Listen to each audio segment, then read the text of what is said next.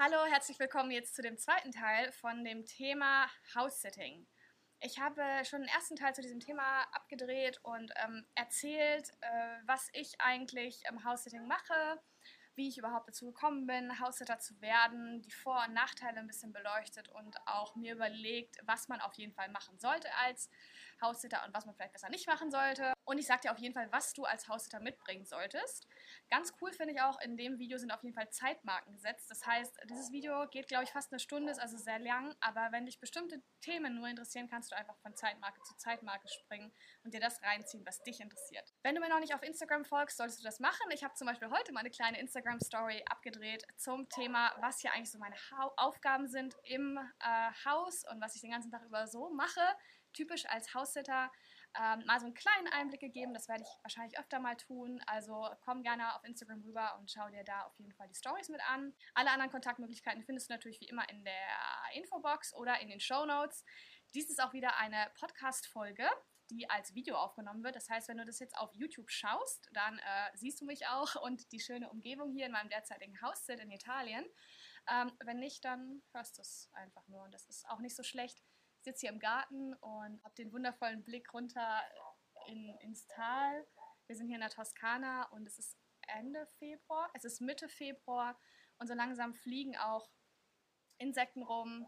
Wir haben hier Vögel und alles erwacht wieder so nach dem Winter. Es ist eine unheimlich schöne Zeit. In diesem Teil vom Haussitting soll es um drei Themen gehen. Und zwar einmal das Thema Kosten, wie man also kosteneffizient als Haussitter unterwegs ist.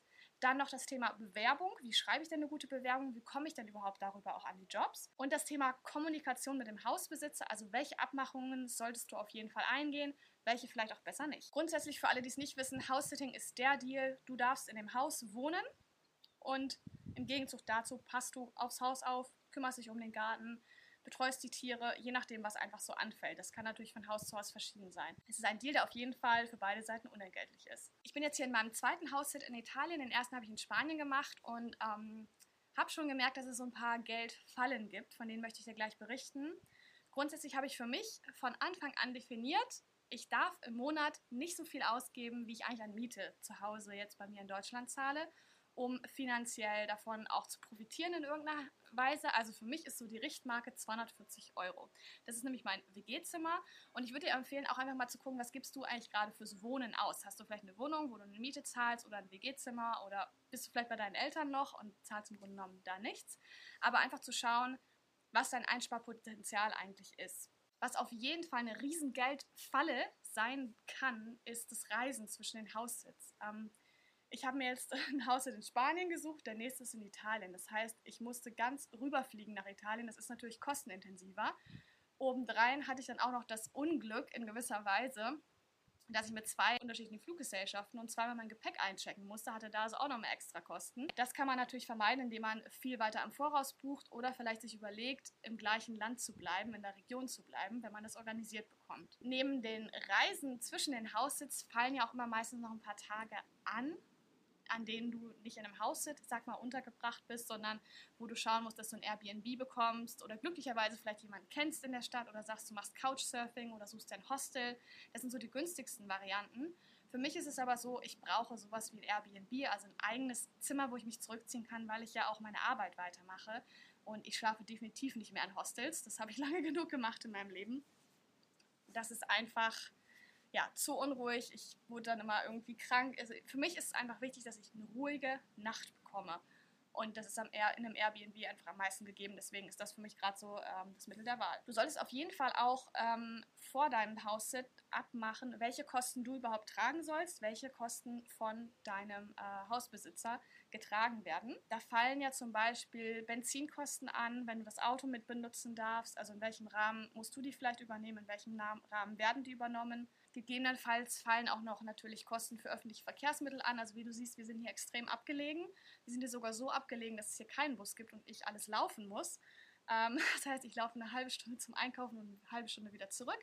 Es ist ja wunderschön, aber das muss man einfach auch einberechnen, dass man hier gegebenenfalls noch mehr Ausgaben hat äh, wenn man dann da ein öffentliches Verkehrsmittel zahlen muss. Wenn man dann da ein öffentliches Verkehrsmittel zahlen muss. Also Tipp Nummer eins, bevor du überhaupt äh, dich aufmachst als Haushälter, such dir auf jeden Fall jemanden zur Zwischenmiete, Untermiete oder gib deine Wohnung ab. Wenn du jemanden zu Zwischen- oder Untermiete hast, kannst du auf jeden Fall, wenn das Zimmer möbliert ist, äh, noch eine Pauschale für die Nutzung der Möbel mit draufschlagen. Das habe ich auch gemacht. Ich habe zum Beispiel einen Schreibtisch da gelassen, Matratze ist da, diverse Bettwäsche-Sachen, ich glaube sogar noch eine Pilatesmatte. Ähm, das sind alles so Sachen, die natürlich benutzt werden und auch abgenutzt werden durch die Nutzung. Dreimal das Wort Nutzung. Super. Da kann man auf jeden Fall ein bisschen was draufschlagen. Dann ist natürlich noch der Riesentrick Nummer eins, äh, mit wenig Gepäck reisen. Idealerweise nur mit Handgepäck, denn dann brauchst du ja kein Gepäck einchecken und nochmal draufzahlen. Bei den meisten Billigfluglinien hier in Europa zahlt man ja immer nochmal extra fürs ähm, Gepäck, was man eincheckt. Und den Fehler habe ich halt auch gemacht. Ich habe viel zu viel Gepäck dabei, wie man so klassischerweise wirklich einfach zu viel Gepäck dabei hat. Und deswegen wird aber demnächst auch ein Video kommen, wo ich mal mein Gepäck sichten werde. Also das wird privat. Es wird nicht so, so privat nicht. Aber ich werde mal zeigen, was ich denn alles dabei habe und möchte mal diesen Prozess durchgehen.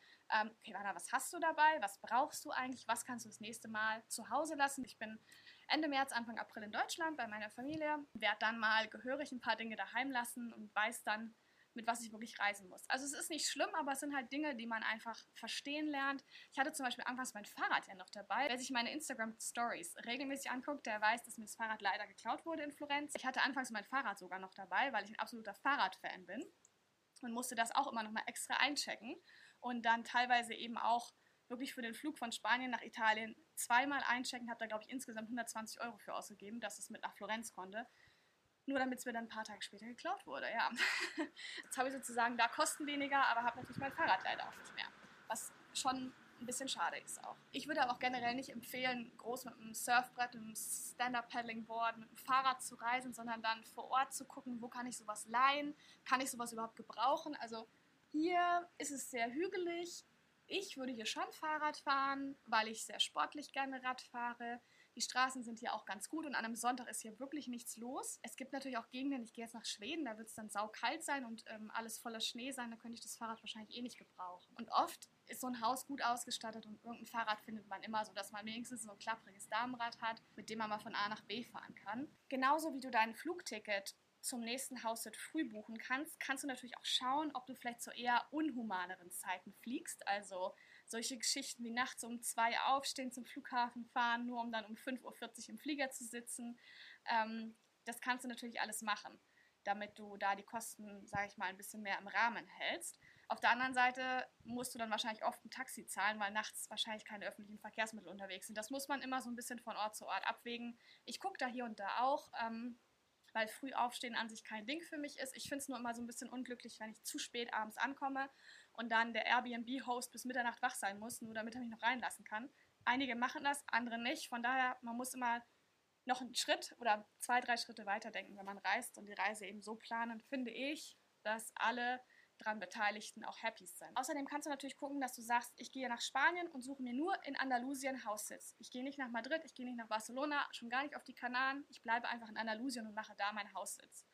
Ähm, damit du geografisch nicht so viel ähm, ja, reisen musst und ständig von einem Land ins andere fliegst. Gerade in Europa hat man oft die äh, Situation. Kannst du einfach mal gucken, in welchen Regionen es viele Haussitz gibt, also größere Städte wie London vielleicht auch hat auch mehrere Haussitz, ähm, sodass du dort, also in England gibt es generell viele Haussitz.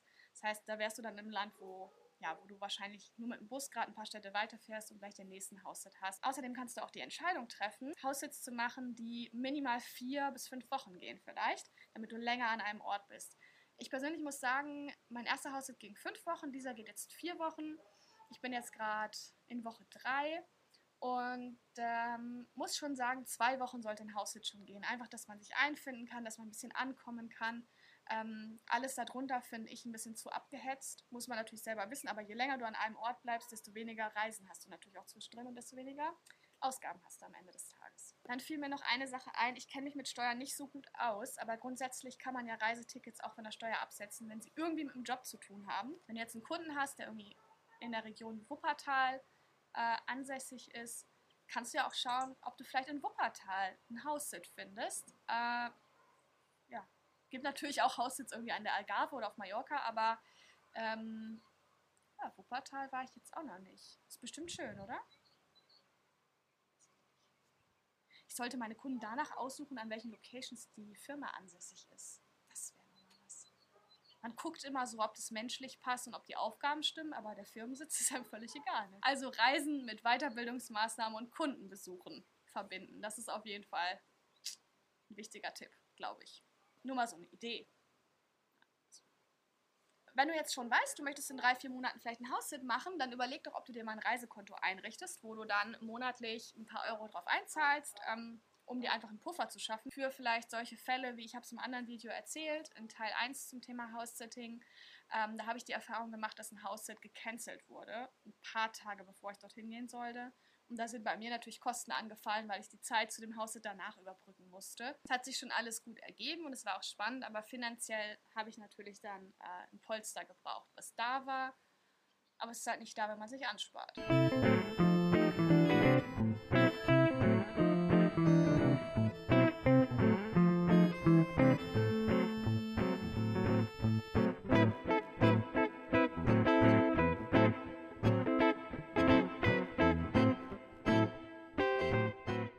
Akku ist jetzt wieder geladen und wir können weitermachen. Ist das nicht cool? Super. also, ich wollte gerne noch ein paar Worte verlieren zum Thema Bewerbung als Haussitter. Ähm, wenn man so ein Portal nutzt, hat man ein Profil, was man ausfüllen kann. Da kann man diverse Dinge eintragen. Ein Text über sich, ein Profilbild, ähm, weitere Bilder, Links. Du kannst ein Video hinterlegen und natürlich auch Referenzen aufführen. Und äh, das solltest du auch alles machen wenn du die Bewerbung schreibst, ähm, solltest du natürlich aus der Perspektive von dem Hausbesitzer denken. Das heißt, überleg dir, was so ein Hausbesitzer braucht. Ja, der braucht jemanden, der zuverlässig ist, dem man vertrauen kann, der eine gewisse Reife mitbringt, ähm, der auch House-Sitting-Erfahrung idealerweise schon hat, der sich mit Haustieren auskennt, der gewisse Gartenarbeiten äh, kann oder Lust hat, das zu lernen. Ich würde an deiner Stelle wirklich auch nur Dinge erwähnen, die du wirklich gut kannst und gerne machst. Also wenn du zum Beispiel Gartenarbeit hast wie die Pest, würde ich nicht unbedingt erwähnen, äh, dass du bei deiner Oma im Sommer ja immer äh, den Rasen sprengst und äh, die Rosen runterschneidest und so weiter. Ähm, nur um ein Haussitz zu bekommen, weil dann kriegst du nämlich ein Haussitz, wo viel Gartenarbeit anfällt. Ich habe jetzt zum Beispiel hier einen Kamin, den ich äh, sauber machen muss, den ich auch nutze natürlich. Ähm, ich finde einen Kamin total schön und mir macht es überhaupt nichts, aber das ist eine ziemlich dreckige Arbeit. Also die Asche fliegt halt immer durch die Gegend und man kriegt den Ruß auf die Hände und man muss ja auch die Scheibe putzen. Also es gibt sicher Leute, die das nicht so gerne machen. Und ähm, dann würde ich nicht unbedingt erwähnen, dass ich einen Kamin putzen kann. Ganz wichtig natürlich, ein schönes Profilbild zu haben, wo du ähm, möglichst natürlich rüberkommst, lächelst, ne? so nach dem Motto, ich habe richtig Lust auf das hier, ich habe Lust, Leute kennenzulernen. Und ähm, ja, es muss jetzt kein professionelles Bild sein, würde ich sagen. Es kann auch eine Freundin mal eben machen, aber ich würde jetzt auch nicht irgend so ein ähm, Bild nehmen, wo man dich nicht richtig erkennt, sondern es sollte schon ein, also ein offenes Bild sein, wo man ja, wo man dich erkennt, wo man ähm, einen Eindruck von dir bekommt, vielleicht von deiner Art, von deiner offenen, freudigen Art, die du mitbringst. Dann kannst du neben diesem Profilbild noch Bilder aufführen, würde ich auch unbedingt machen. Ähm, am besten dich in Aktion mit den Tieren zeigen. Ähm, Dafür musst du natürlich dir immer die Genehmigung von dem Hausbesitzer vorher einholen, wenn es nicht deine eigenen Tiere sind, ähm, dass du diese Bilder auch verwenden darfst. Dann würde ich wirklich auch ein bisschen was über dich selbst erzählen. Also, was sind deine Hobbys? Was machst du gerne? Ähm, was machst du beruflich? Ich erzähle dann mal gerne natürlich, dass ich als äh, Freelancer arbeite und dadurch von zu Hause arbeite. Das heißt, ich kann ähm, ja wirklich gut aufs Haus aufpassen. Ich bin ja praktisch immer da. Und das ist wirklich so ein Punkt, habe ich schon gemerkt, den die Hausbesitzer echt lieben, weil ähm, ja, weil sie dann einfach auch wissen, dass es mir da gut geht, dass ich vor Ort bin und ähm, ja, auf das Haus aufpasse. Ist auch eine, ein wichtiger Grund, warum sie einen Haussitter überhaupt engagieren, ist ja, ähm, dass jemand einfach zu Hause ist. Dann habe ich zum beruflichen Hintergrund auch noch meine Hotelfachausbildung immer schön erwähnt, weil ähm, ich da auch so Dinge wie Housekeeping gemacht habe, administrative Sachen, wenn es dann darum geht, die Post reinzuholen, die zu scannen und an den Hausbesitzer zu schicken, das fällt ja so ein bisschen in den Bereich Administratives. Natürlich sind das viel kleinere Aufgaben, aber ähm, ja, mit dem Hotelfach-Hintergrund, ja, machst du natürlich solche administrativen Sachen auch gerne und weißt, wie das auch technisch funktioniert, kannst auch mit dem Internet umgehen. Ein Teil meiner Hotelfachausbildung, die ich total gern gemacht habe, war halt eben Housekeeping. Ähm, dieses ganze Organisatorische, zu gucken, dass alles äh, perfekt und sauber ist, diesen hohen Standard halten zu können, wenn, ähm, ja, wenn der Gast dann kommt. Das ist vielleicht ein bisschen übertrieben fürs House-Sitting, aber das hilft natürlich, um eben auch ja, zu erklären, dass man schon darauf bedacht ist, die Dinge ordentlich zu halten, sauber zu halten und auch ähm, heil zu halten. Wenn du zum Beispiel auch ein Händchen hast, um Dinge zu reparieren, dann würde ich das auf jeden Fall auch nennen, weil in so einem Haus fällt immer irgendwas an. Irgendwas fällt auseinander, was geht kaputt. Vielleicht kannst du auch ähm, ja, Geräte gut äh, reparieren. Ich würde das einfach erwähnen, was du gerne machst, was du gut kannst. Dann natürlich erwähnen, ob du einen Führerschein hast, ob du gegebenenfalls ein Auto sogar mitbringst. Ähm, vielleicht auch, ob du, wenn es gerade ins Ländliche geht, Trecker fährst oder diese Rasenmäher fahren kannst. Ähm, alles, was so rund ums Haus ist, was du mal gemacht hast, was du gerne machst, würde ich erwähnen. Ähm, denn dadurch bewirbst du dich ja auch bei den Haussittern und die suchen dich ja auch mit raus. Ne? Und die würden dich nicht anschreiben, wenn dein Profil nicht passt. Das heißt, je genauer dein Profil ist, desto eher findest du auch den Haussit, der zu dir passt. Und je mehr du über dich schreibst, ähm, ich finde, desto seriöser wirkt es halt auch, weil man sieht, dass du dich wirklich mal hingesetzt hast und dir überlegt hast, wie möchte ich mich eigentlich präsentieren und ähm, dass du auch die Sache wirklich ernst nimmst. Also wenn man nur zwei Sätze darüber verliert, ist es nicht wirklich ein Profil, was angeklickt wird. Da sollte schon wirklich viel passieren. Ich habe zusätzlich in meinem Profil noch ein Video erstellt, was ich als nicht gelistet bei YouTube hochgeladen habe und habe dann den Link dort ähm, geteilt in meinem Profil, um mich nochmal persönlich vorzustellen. Denn ich finde es immer ein bisschen schwierig, über Text und über so ein Profilfoto plus die paar anderen Fotos mit den Haustieren ähm, jemanden wirklich kennenzulernen. Und da ist ein Video Fruchtfliege. es ist unfassbar. Ich hatte heute Morgen, ich glaube, acht Fruchtfliegen in äh, dem Sieb hängen. Unfassbar, ich habe sie gerettet, ja. Ich glaube, andere Leute würden sie ertrinken lassen, aber sie waren so am Strampeln. Jetzt fliegen die mir hier durchs Video. Ja, ja, fein. Ich weiß nicht, ob das mit Vegan-Sein zu tun hat, aber ich könnte jetzt nicht umbringen. Hm. Die liegen jetzt da auf den Zewa-Tüchern und trocknen. Laufen schon rum, ganz süß. Ja. Ja, das gehört auch zum House-Sitting, ne? Meine Haustiere, die Fruchtfliegen. Ist doch schön. Nee, das ist aber ganz normal. Ich esse viel Früchte und Gemüse, da hast du immer Fruchtfliegen. Das ist ein Staub. Thema Video. Ich habe einen Videolink in meinem Profil und erzähle Ihnen kurz auf Englisch ein paar Sätze zu mir, was ich gerne mache, warum ich mich aus House-Sitting freue, welche Erfahrungen ich habe. Das geht, glaube ich, eine Minute lang, also es ist wirklich nicht sehr lang. Ich kann das gerne in der Infobox verlinken, dann ähm, bekommt ihr mal einen Einblick, äh, ja, wie eigentlich so ein Video aussehen könnte. Und gleichzeitig zeige ich natürlich auch, dass mein Englisch echt gut ist. Ja? Also richtig gut ist. So mega. It's pretty good. It's pretty good. Yeah, it is. So, aber das machen wir jetzt auf Deutsch weiter. Na, aber das ist natürlich wichtig, wenn man ins Ausland geht, muss man ja kommunizieren können. Und natürlich kannst du auch gerne dein Video in allen möglichen anderen Sprachen machen, die du beherrschst. Schick mir das dann mal. Nächster Punkt, du musst dir unbedingt Referenzen einholen. Ich hatte zu Beginn meiner House-Sitting-Karriere überhaupt gar keine Referenzen zum Thema House-Sitting und habe dann überlegt, hm, wer kennt dich denn gut und könnte wenigstens eine Charakterreferenz schreiben. Denn wie ich schon erwähnt habe, dieses Thema Vertrauen ist halt unheimlich wichtig. Das heißt, der Hausbesitzer will natürlich jemanden da haben, dem er vertrauen kann. Und dann habe ich eine gute Freundin gefragt, dass sie mir eine, hm, Referenz schreibt. Mein Opa hat mir auch eine Referenz geschrieben, denn bei denen habe ich schon ein paar Mal aufs Haus aufgepasst. Das war im Grunde genommen House-Sitting. Und ähm, das habe ich dann einfach ins Englische übersetzt, beides. Und äh, ja, gepostet in meinem Profil. Und dann natürlich mit jedem Haussitz sollte man Referenzen anfragen, damit man ähm, ja, sein Referenzenprofil erweitern kann. Und gleichzeitig kannst du ja auch für den Hausbesitzer eine Referenz dalassen, sodass es dann auch für weitere Haussitter eben einfacher wird, diesen Hausbesitzer auszuwählen oder eben nicht.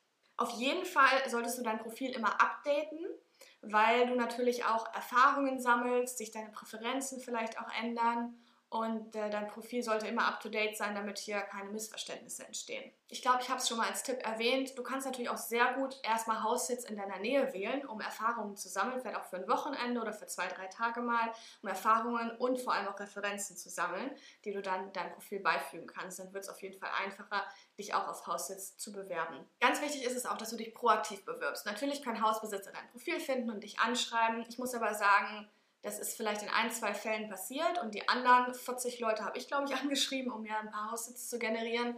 Also es ist wichtig, dass du wirklich schaust, ähm, wo und wann möchte ich denn gerne ein Haussit machen, die Haussits raussuchen, dich bewerben und wirklich dann proaktiv auch den Kontakt halten. Nochmal nachfassen, wenn die sich nach zwei Tagen nicht gemeldet haben.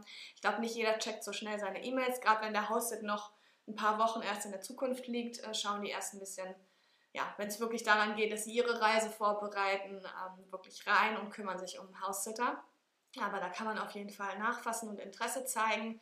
Immer freundlich bleiben natürlich. Wenn sie sich nicht zurückmelden, dann suchen sie vielleicht auch keinen mehr und haben ihr Profil nicht geupdatet. Dann würde ich mich nicht zu lange an so einem House-Sit aufhalten, bis du nicht wirklich die Bestätigung hast, ähm, hast du den House-Sit auch nicht und kannst auch keinen Flug buchen, deine Reise nicht planen. Von daher, das alles muss erstmal gegeben sein. Ich habe mir auch noch ein paar Bewerbungsvorlagen erstellt.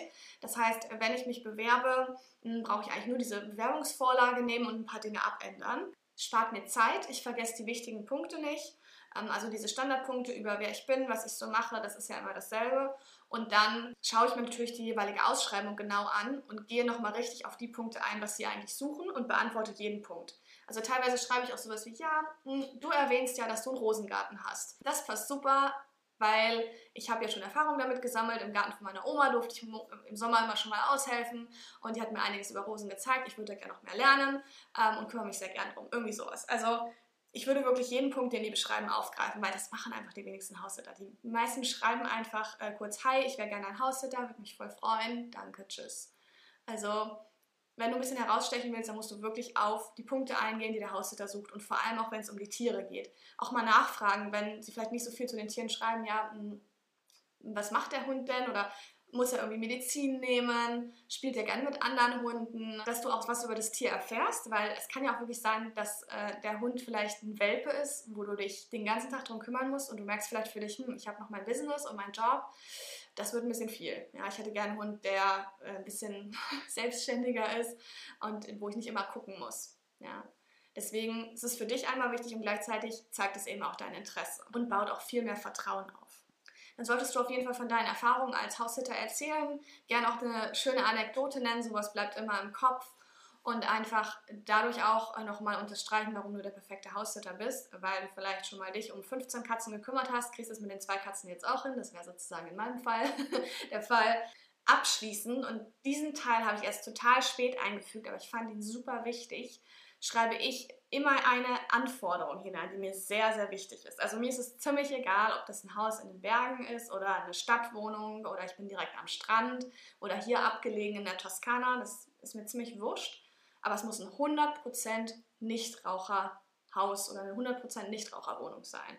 Also auch nichts mit, ja, auf dem Balkon wird aber geraucht oder da durfte man rauchen, ähm, das ist für mich ein No-Go. Und ähm, das schreibe ich mit rein. Und meistens frage ich das dann in der Konversation, wenn dann hin und her geschrieben wird, nochmal nach und auch im Gespräch. Ähm, weil das war für mich ein Grund, äh, den Haushalt wirklich überhaupt nicht zu machen. Und auch wenn ich vor Ort sehen sollte, dass geraucht wird, würde ich wieder gehen. Und das mache ich wirklich komplett klar, weil das auch einfach so ist. Da fühle ich mich nicht wohl. Da bin ich nicht bereit, meine Gesundheit aufs Spiel zu setzen. Das können andere machen. Ne? Ganz ehrlich. Sollten sie nicht, aber ja, Leute sterben dran, weil geraucht wird. Das ist einfach überflüssig, muss man nicht machen und ich kriege da echt Atemprobleme. Das ja, brauchen wir nicht diskutieren. Meine Güte, ey, wir sind 2019. Wer in 2019 noch raucht, ganz ehrlich, Leute, lasst den Scheiß. Rein finanziell schon. Im Zusammenhang mit den An- und Abreisedaten hatte ich ja schon mal erwähnt, dass es auf jeden Fall auch Sinn macht, ein paar Tage vorher da zu sein, um eben eingewiesen zu werden in die Aufgaben. Und das suggeriert natürlich auch nochmal mehr Commitment, wenn du praktisch mitdenkst und zeigst, hey du, wenn ich mich da um die drei Hunde und die Katze kümmern soll, wäre es doch schlau, wenn ich zwei, drei Tage vorher da bin, dass wir uns aneinander gewöhnen können. Also dass du so ein bisschen das Zepter in die Hand nimmst und sagst, hier, ich habe die Idee, wir sollten es so und so machen. Einfach damit auch begründen, dass du das bei vorigen Haussitz schon gemacht hast und es auf jeden Fall geholfen hat, um sich aneinander zu gewöhnen. Der Hausbesitzer lernt dich kennen. Für dich ist es auch besser, wenn du eine praktische Einweisung bekommst und das nicht nachher am Telefon passiert oder über irgendein so Task-Sheet, was durchaus auch sehr viel Sinn macht. Also die Hausbesitzerin von hier hat mich zum Beispiel gebeten, ein Tasksheet aufzuschreiben, also so eine Seite äh, auf einem Blatt aufzuschreiben, welche Aufgaben hier alle anfallen. Das kann sie dann für kommende Haussitz ähm, nutzen und ähm, da war ich natürlich total dabei. Also überhaupt die Dinge mal aufzuschreiben, die hier anfallen. Ähm, ich habe dann auch mal so in mich reingehorcht, auf was muss man denn wirklich achten, wie funktionieren denn die Aufgaben wirklich. Weil es ist das eine, gesagt zu bekommen, du machst es dann so und so und so und dann machst du es vielleicht auf eine andere Art und Weise ein bisschen. Am Ende muss dasselbe Ergebnis bei rauskommen, aber du merkst halt eben auch noch Details, die wir zum Beispiel vorher nicht besprochen haben. Das Internet war einmal total unterbrochen. Wir haben dann bei Telekom angerufen, also sowas wie hier Telekom ist und dort technische Unterstützung bekommen. Ich gehe davon aus, wenn ich es richtig verstanden habe, dass die die Kabel geprüft haben, nochmal so ein Reset gemacht haben und seitdem funktioniert es auch wieder. Ähm, ist natürlich eine Katastrophe, wenn das Internet nicht funktioniert, weil ich davon lebe, dass ich das Internet nutzen kann. Und ähm, ja, ich habe geweint an dem Tag vor Erleichterung, weil ich endlich mal nicht online sein konnte und dadurch nicht musste. Dann habe ich zwei Stunden draußen gelegen in der Sonne ich, ich habe einfach angefangen zu weinen. Ich heiße Hannah, wieso weinst du denn jetzt, weil das Internet nicht geht? So, bist du so eine Teenie-Tante, die, wenn das Internet nicht funktioniert, rumheult, weil sie dann nicht 24-7 auf Instagram online sein kann, aber wie die Apps alle heißen. Also ich bin in den 90ern aufgewachsen, da war es in 90er, zwei, Anfang der 2000er war ich in der Pubertät und wenn man da ins Internet wollte, dann war es mir so, Mama, jetzt hör mal auf zu telefonieren, ich will ins Internet. wenn du dann mit einem Hausbesitzer hin und her schreibst, biete auf jeden Fall direkt an, ich mache das sogar in meiner Vorlage schon, dass man gern telefonieren kann, über WhatsApp spricht, Skype, wie auch immer, um sich besser kennenzulernen. Das zeigt auch schon mal, dass du wirklich den Haushalt machen willst, dass du bereit bist, ähm, ja, Zeit zu investieren, um den kennenzulernen, um den Hausbesitzer kennenzulernen.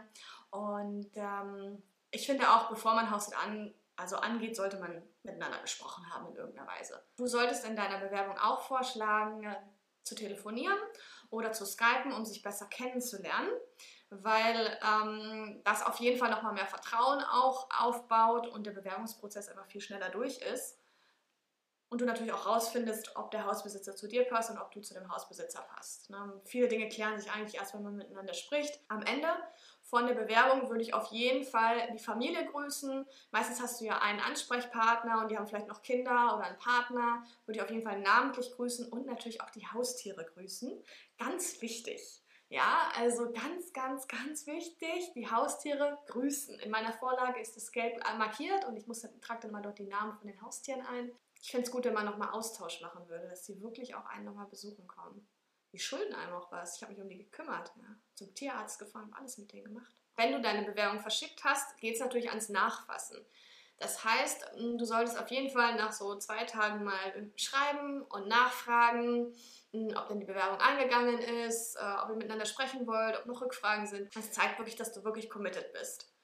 Wenn dann der Haushalt bestätigt ist, ja super, herzlichen Glückwunsch, dauert es ja meistens noch ein paar äh, Wochen, bis der Haushalt wirklich startet. Ich würde in dieser Zeit auf jeden Fall in Kontakt bleiben, mal fragen, wie es den Tieren geht, ein bisschen von dir erzählen. Gerade über WhatsApp kann man mal ein Bild rüber schicken. Das baut einfach nochmal Vertrauen auf und ähm, ja, man hält einfach den Kontakt in der Zeit, wo man sich dann noch nicht sieht. Auf jeden Fall, bevor du dein Haushalt antrittst, solltest du mit dem Besitzer des Hauses fest abmachen, was deine Aufgaben sind und was nicht. Ja? Es gibt auch ähm, immer Dinge, um die du dich nicht kümmern musst, die einfach so weiterlaufen und andere Dinge, die halt wirklich zu deinen Aufgaben äh, zählen. Dann noch das Thema Versicherung. Eine Haftpflichtversicherung hat man hoffentlich. Äh, wenn nicht, dann hol dir sofort eine. Ich glaube, in, in, Deutschland sind 30 Prozent der Menschen nicht haftpflichtversichert. Eine Haftpflicht kostet 50, 60 Euro im Jahr. Unfassbar, oder? Also, das kann nicht ein paar Millionen kosten. Also, das ist vielleicht eher USA, aber das kann richtig teuer werden, so ein Versicherungsfall. Das verstehe ich wirklich nicht. Also eine Haftpflicht braucht man. Die gelten ja auch meistens weltweit. Und Thema Autoversicherung, normal sind Autos Kfz versichert, würde ich mit dem Besitzer auf jeden Fall darüber sprechen, was der da abgemacht hat und dann kannst du selber immer noch schauen, ob du irgendwie zusätzlich eine Versicherung brauchst. Oder wenn du dir nicht ganz sicher bist und das Auto nicht unbedingt nutzen musst, dann brauchst du es ja auch nicht nutzen. Aber in manchen Haussitz kann es äh, vonnöten sein, gerade wenn du auf dem Land bist und mit dem Tieren zum Tierarzt musst ähm, wie ich das in Spanien ein paar Mal hatte, ähm, da musste ich das Auto nehmen. Also das wäre anders unmöglich gewesen. Klär auf jeden Fall noch ab, wer deine Ansprechpartner sind. Im Notfall, wenn was mit der Elektrizität nicht funktioniert, wenn das Internet nicht geht, äh, wenn es brennt. Vielleicht gibt es auch einen Freund, der in der Nähe wohnt oder Nachbarn, die du ansprechen kannst, wenn irgendwas äh, Verrücktes vor sich geht und du irgendwie Hilfe brauchst. Oder vielleicht auch, oft ist man ja im Haushalt alleine, vielleicht möchte man mal so ein bisschen Sozialleben haben, dann ist es auch ganz nett, wenn du vielleicht jemand in der Nach jemandem in der Nachbarschaft schon vorgestellt wirst und ähm, dort einmal zum Kaffee hingehen kannst oder ähnliches. Macht auf jeden Fall ab, wie ihr während des Haussitz in Kontakt bleibt. Ich war meistens über WhatsApp in Kontakt, weil äh, ja, der Hausbesitzer auch im Ausland war und dann konnten wir dort Bilder schicken oder uns kurz auch per Sprachnachricht updaten. Das habe ich auch regelmäßig immer gemacht oder mache ich immer noch, um einfach ja, kurz ein Lebenssignal zu senden, zu sagen, dass alles fein ist. Oder auch wenn ein Tier erkrankt und ich zum Arzt musste, habe ich auch mal schön Bescheid gegeben. Dann haben wir uns auch gerne ausgetauscht, was machen wir jetzt, äh, muss die Behandlung jetzt sein oder nicht. Da wollte ich natürlich den Hausbesitzer mit, mit einbeziehen. Da kann ich ja nicht einfach so handeln, als wären das meine Tiere. Klär auf jeden Fall noch ab, ob du Gäste ähm, empfangen darfst, äh, tagsüber oder auch über Nacht. Ähm, ich habe bisher keine Gäste empfangen, aber ich denke, weil es eben nicht dein Zuhause ist, solltest du auf jeden Fall abmachen, ja, was da möglich ist und was nicht. Eine Sache, die ich noch nicht so oft sehe, aber die immer mal vorgeschlagen wird, ist auch so eine Art Vertrag aufzusetzen. Vielleicht reicht es da auch kurz eben schriftlich festzuhalten, wie ihr die Versicherung äh, regelt mit dem Auto. Vielleicht auch, was deine Aufgaben sind, was eben nicht die Aufgaben sind. Oder vor allem, was die Aufgaben sind damit du auch einfach so eine Art Tasksheet hast. Also das würde ich wirklich empfehlen, habe ich jetzt gelernt. Das ist echt cool, wenn man mal aufgeschrieben hat, weil man es dann auch wieder verwenden kann, was für Aufgaben eigentlich anfallen während des Haussitz. Und ähm, dann ist für beide Seiten klar und dann kann es eigentlich schon losgehen. Es war jetzt wahrscheinlich super viel Information. Es tut mir leid, wenn es viel zu viel Info ist. Ähm, es wird in diesem Video auch wieder Zeitmarken geben, so dass du von einem Punkt zum nächsten springen kannst und dir alles auch nochmal anhören kannst. Mich würde es natürlich interessieren, bist du schon House-Sitter? Hast du House-Sitting irgendwie schon gemacht? Ähm, möchtest du mal House-Sitting machen? Wenn ja, wo? Schreib das gerne mal in die Kommentare unter diesem Video oder im Podcast. Ähm, schreib mir gerne über Instagram äh, eine Nachricht, ähm, wie es bei dir aussieht bezüglich Thema House-Sitting. Und ja, jetzt wünsche ich dir viel Spaß beim nächsten House-Sit. Bis bald!